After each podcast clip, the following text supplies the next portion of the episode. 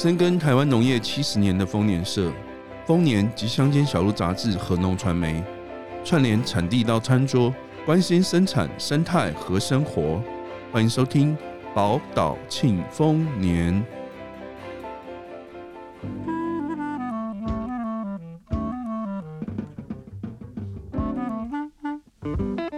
欢迎收听丰年报报。啊，我是小智，我是俊恒。哎，上次啊，跟大家聊完攀树之后啊，然后因为我那一次聊完，自己心里非常的痒，非常的想要体验看看。哦。然后所以呢，我去报名了攀树的一个培训。哇，还不是体验，是培训哦。哎，对，是个培训。他，然后我就心里就说，哇，培训呢也太酷了吧？难道我也有机会当攀树师吗？然后我就二话不说，拉着我朋友说，走，我们去报名。然后当天看完到报名资讯，马上立刻缴费报名完成。哇，那真的很期待你接下来的分享。这个录音过不久之后，我就会去体验了。那希望下一集有机会可以跟大家讲这个我们攀树的体验，这样子。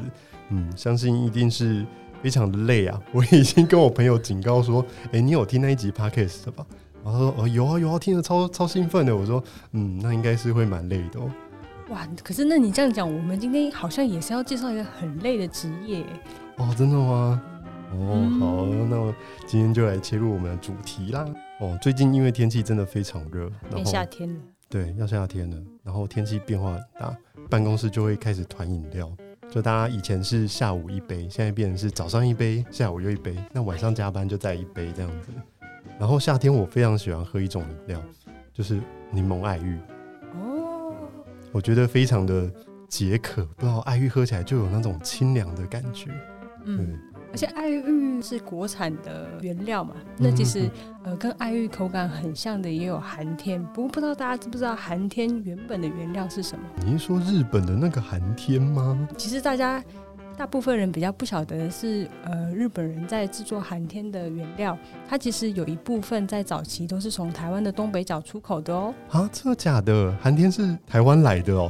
对，它的原料其实是在东北角海域的一种藻类，它是叫做石花菜，一种红色的藻类。哦，石花菜有听过哎，石花菜就是寒天哦。它是一部分可以作为寒天原料的一种食材。哦，真的好炫哦！哎，我上次去贡寮那边有喝过石花冻哎。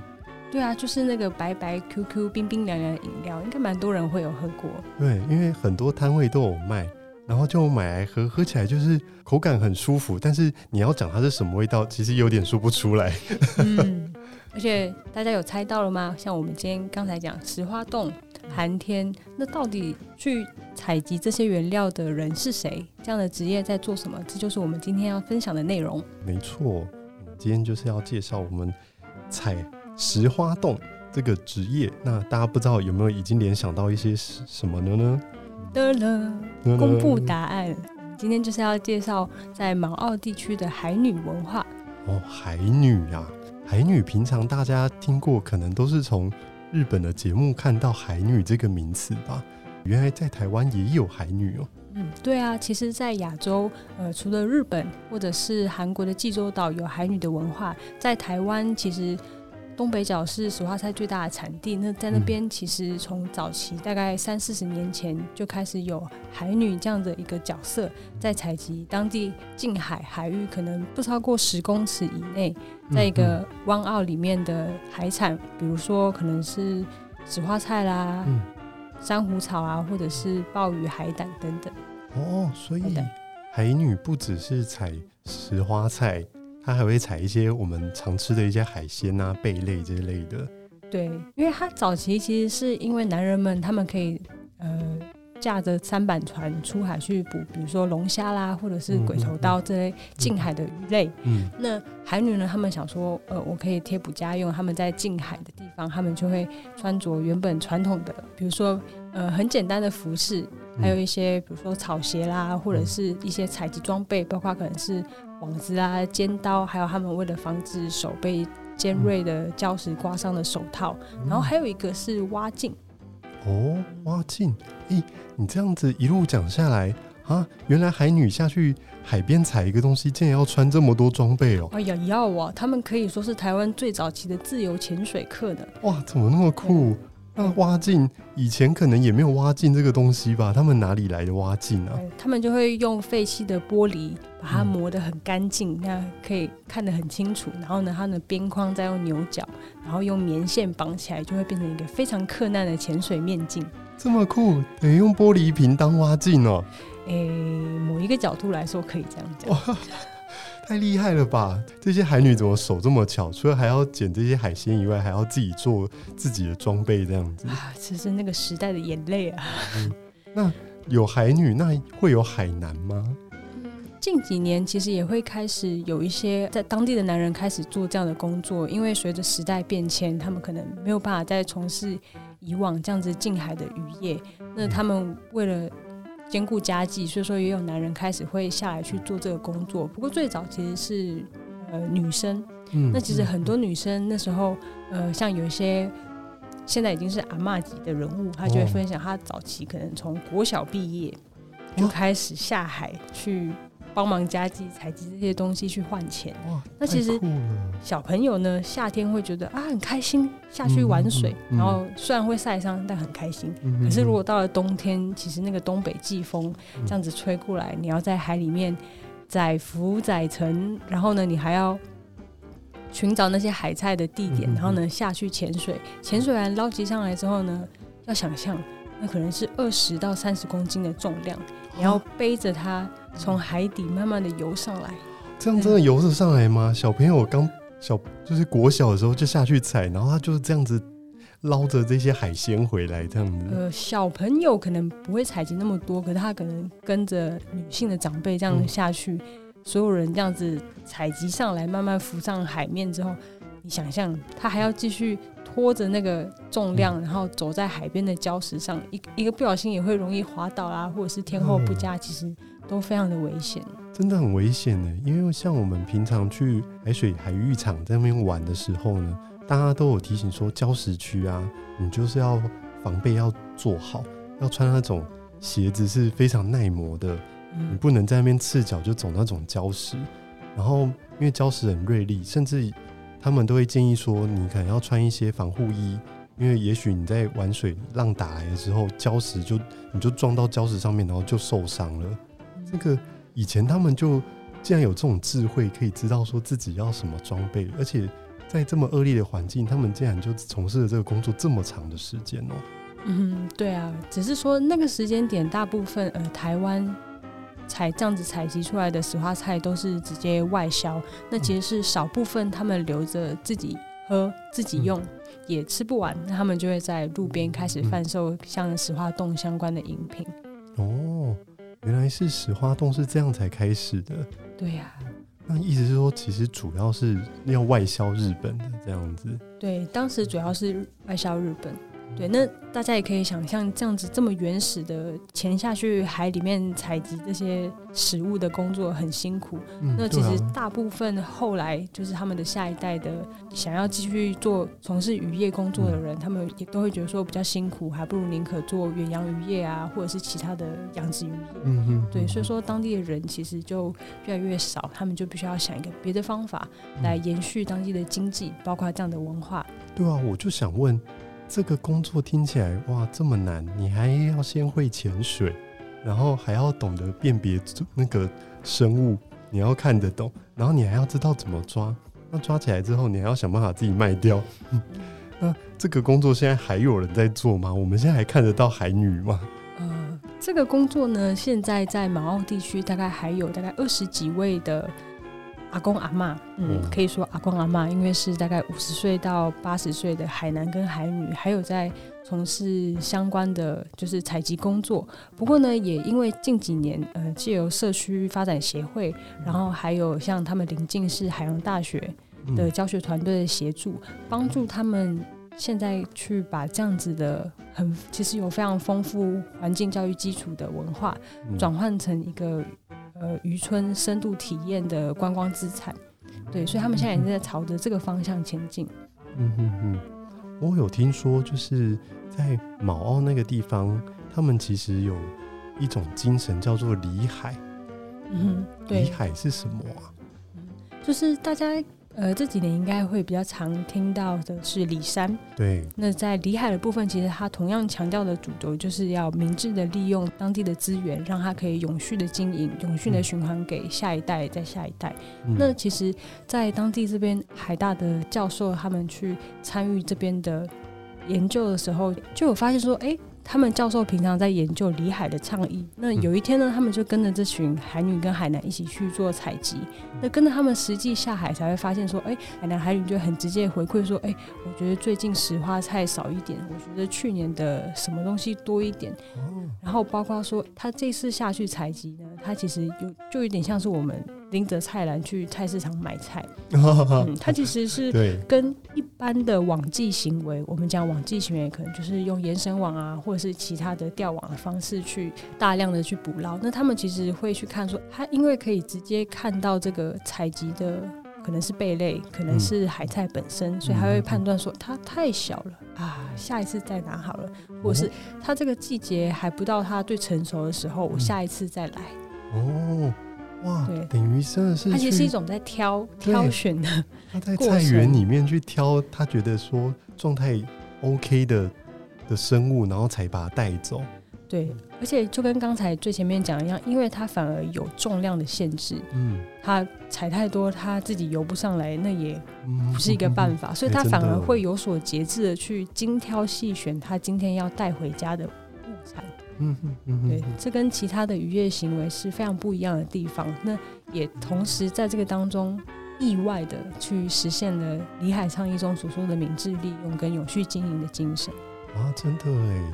如果是网子这样撒下去，对，事实上一网打尽，真的捞到什么都不知道。而且很常会有一种东西，就叫做 bycatch，就是不是你目标物。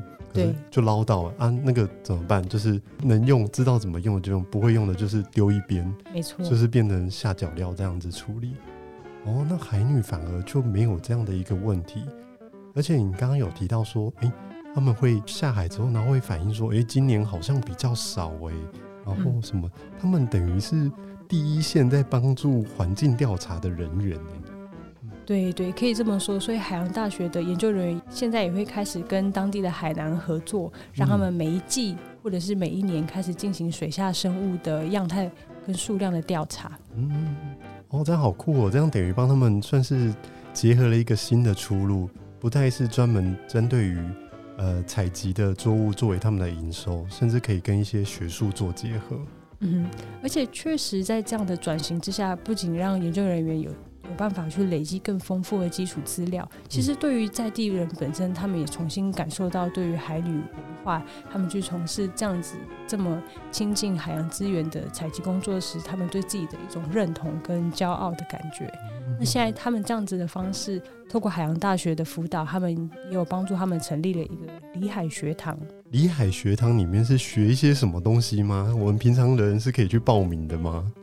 可以啊，非常欢迎。在里海学堂里面，海洋大学的教授就已经带着学生，就有帮助他们来设计一些推广的教案，包括海女到底是什么角，他们到底在做什么，嗯、那他们的采集方式有哪些智慧，然后以及他们采集到的东西，他们其实背后从原料处理到产品，比如说石花菜到石花冻，中间到底有哪一些工序，都让他们可以在这个场域有这样的机会去。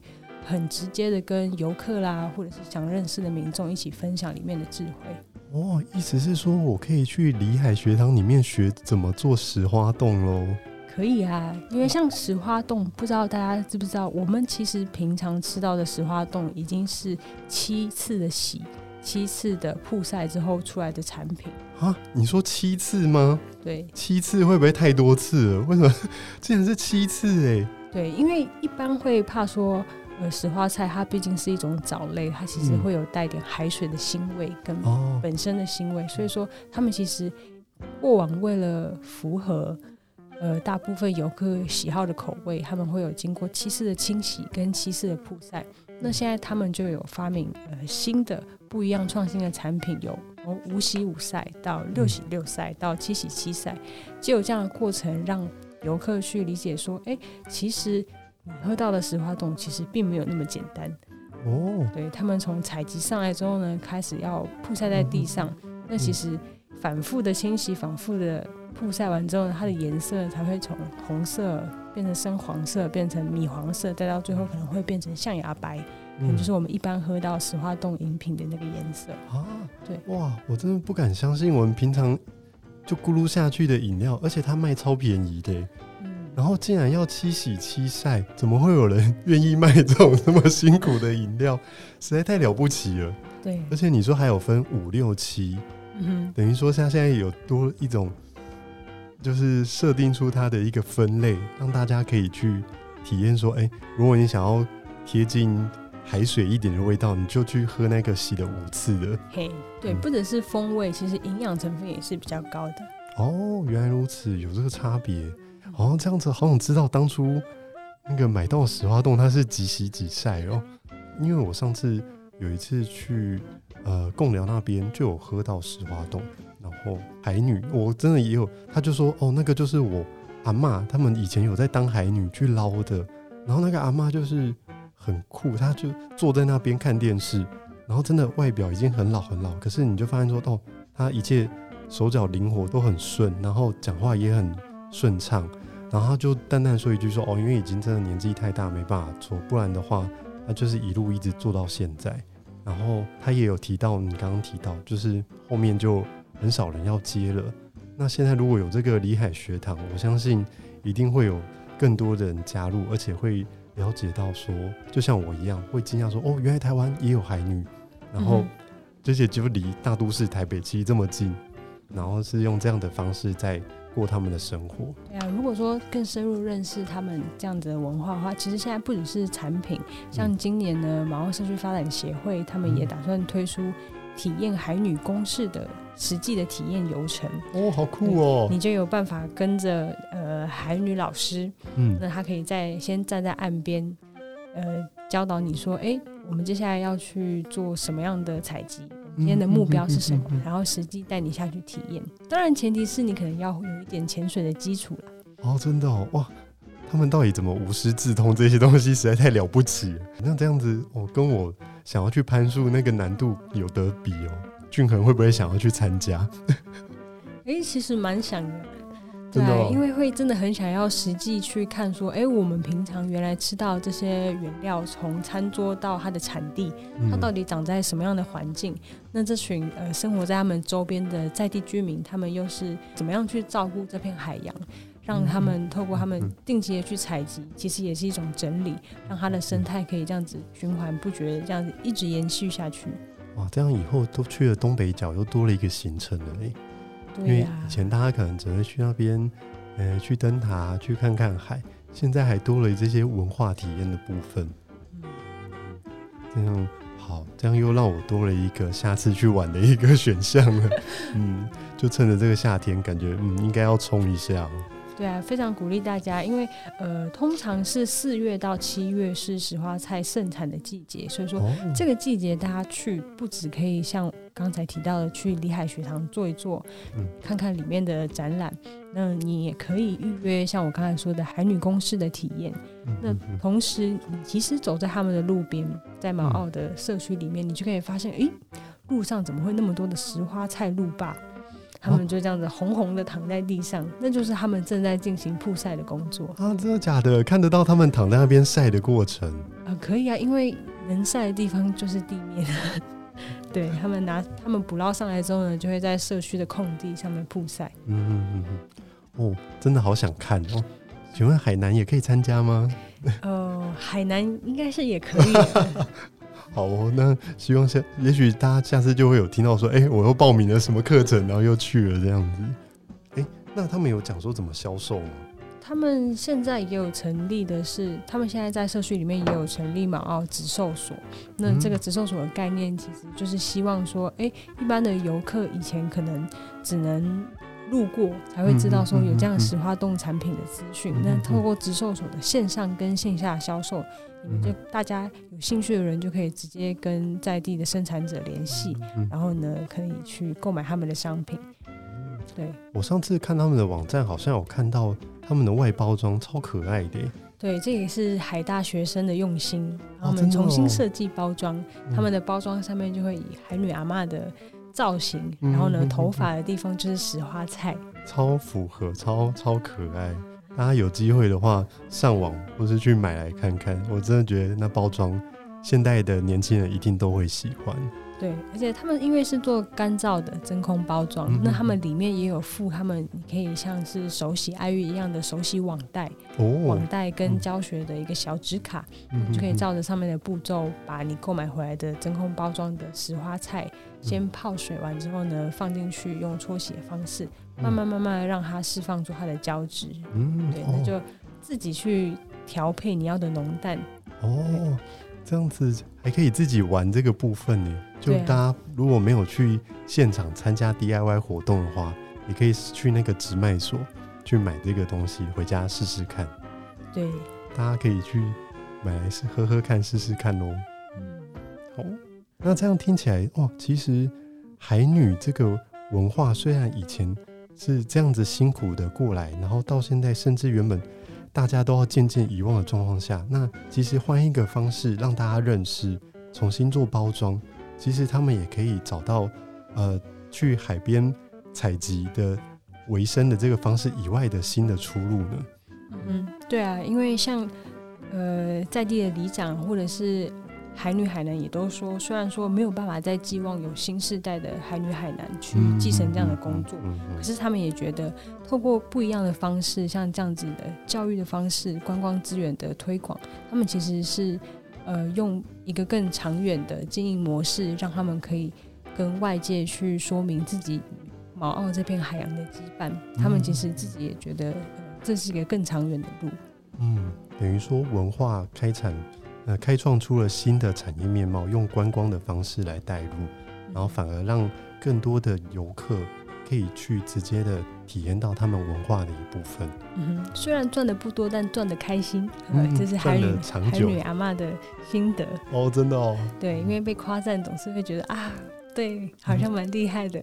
真的，这样就会越来越多人去跟他们比大拇指。哦，厉害厉害，那个对没错，十十。公尺这样下去，这样子。对啊，而且是没有不用任何的潜水专业器具就可以直接这样子潜水下去。哦，真的太佩服他们了。对啊，推荐大家今年夏天有空的时候一定要去马澳走走哦。去了啦，一定要去一下啦！都听起来都这么精彩了，您不想看看海女这样子潜下去的身影吗？我觉得一定超帅、超好看的。嗯，大家就是今年夏天多安排这个行程，去一趟马澳吧。嗯，那更多海女的资讯以及说马澳的资讯的话呢，都在《丰年》杂志的七十二卷第二期《地方养成记创生产业正循环》当中都可以看到哦。嗯，海女在马澳等你哦，嗯，好，那就今天今天就到见这边啦。拜拜拜拜